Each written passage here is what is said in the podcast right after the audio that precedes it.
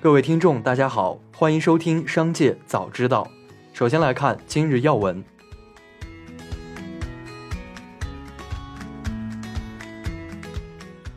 东方时尚公告，公司实际控制人、董事长徐雄因涉嫌操纵证券市场罪，经上海市人民检察院第一分院批准逮捕。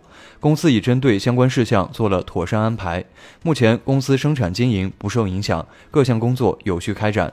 公司董事会及管理层将加强经营管理，确保公司经营活动的正常进行。产品停兑风波发酵一个多月后，中融信托终于发布了首份回应公告。九月十五日夜间，中融信托官网消息，受内外部多重因素影响，公司部分信托产品无法按期兑付。为提升公司经营管理效能，经股东会授权、董事会审议通过，公司与建信信托、中信信托签订了协议，聘请上述两家公司为经营管理提供专业服务。下面来关注企业动态。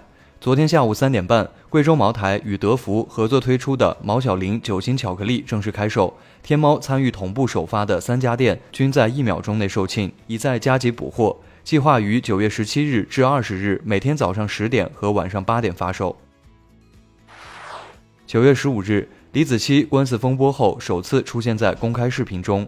他说，七年前回到家乡，拿起摄像机，通过短视频的方式记录乡村里平凡而又美好的一切事物。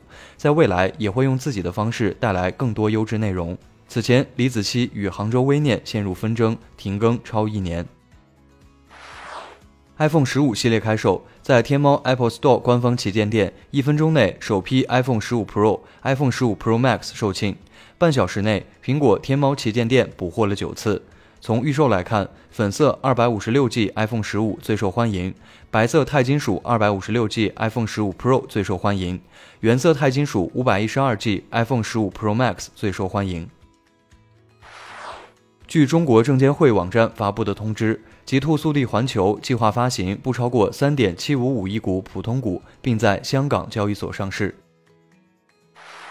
小红书宣布将关闭自营店铺福利社，十月十六日停止商品售卖，十一月十六日正式关闭店铺。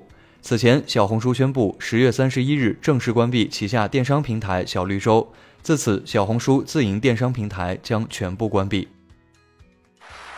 台积电因对客户需求情况渐感不安，已通知主要供应商延后高端芯片制造设备出货。报道援引路透社等消息称，知情人士表示，受影响的供应商包括荷兰光刻机制造商阿斯麦。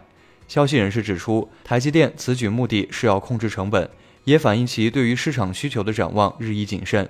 报道称，台积电就此回应称，不会对市场传闻置评。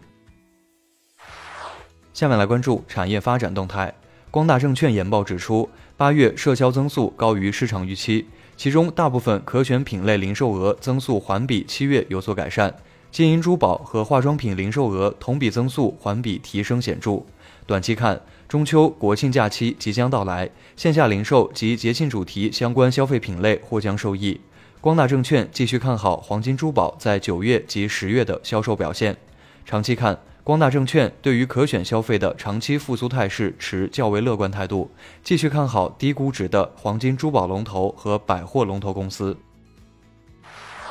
携程平台数据显示，近期国庆租车已进入预订上升期，近半个月国庆中秋租车预订量环比前半个月增长百分之二百一十五。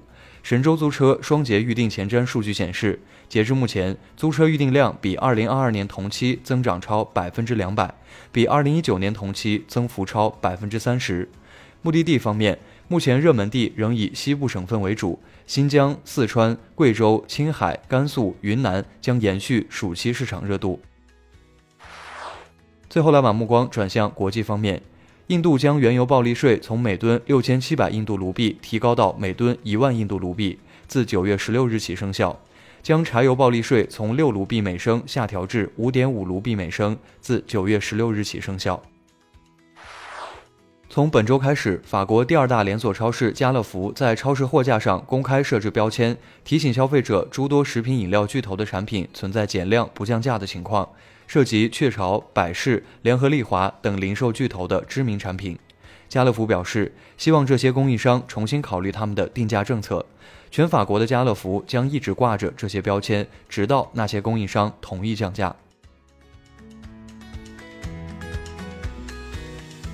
以上就是本次节目的全部内容，感谢您的收听，我们明天再会。